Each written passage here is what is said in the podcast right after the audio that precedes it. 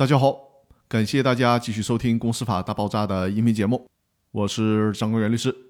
今天和大家分享的话题是：凭什么补充申报债权人不能申请公司破产？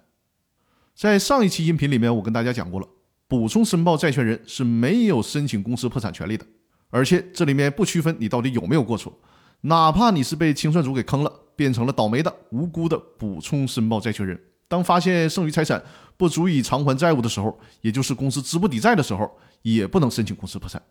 我相信有人肯定会问了，这是为啥呀？那些有重大过错的补充申报债权人不能申请公司破产，自认倒霉也就算了，凭什么无辜的补充申报债权人也不能申请公司破产呢？这公平吗？我可以告诉大家，最高法院的司法解释之所以这么规定，是全盘的考虑了公司清算和破产的逻辑关系的问题。最后综合出的这个结论，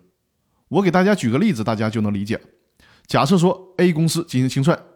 ，A 公司呢有两千个按时申报债权的债权人，而且都获得了清偿，公司一共向他们偿还了一千万。在这之后，跑来了一个补充申报债权的债权人，无论他是无辜的还是有重大过错的，他的债权是五十万，但是发现这个时候的公司只剩下一万块钱了。如果允许他申请破产，那一旦破产，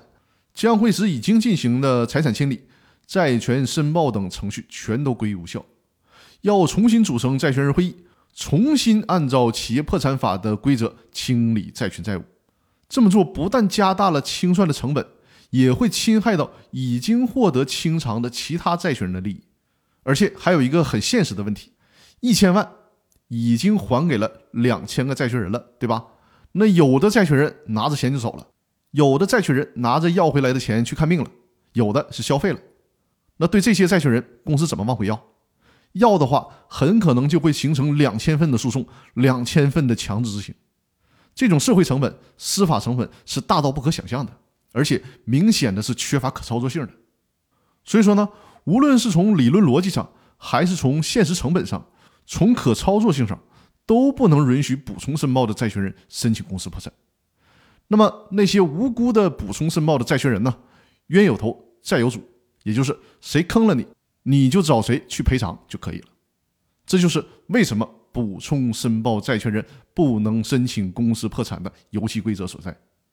那好，我这周的音频节目就分享到这里了，也欢迎大家周日的时候呢收听我的直播，同时呢把我的音频专栏多多的转发，多多的关注，多多的分享。祝大家周末愉快，我们下周继续。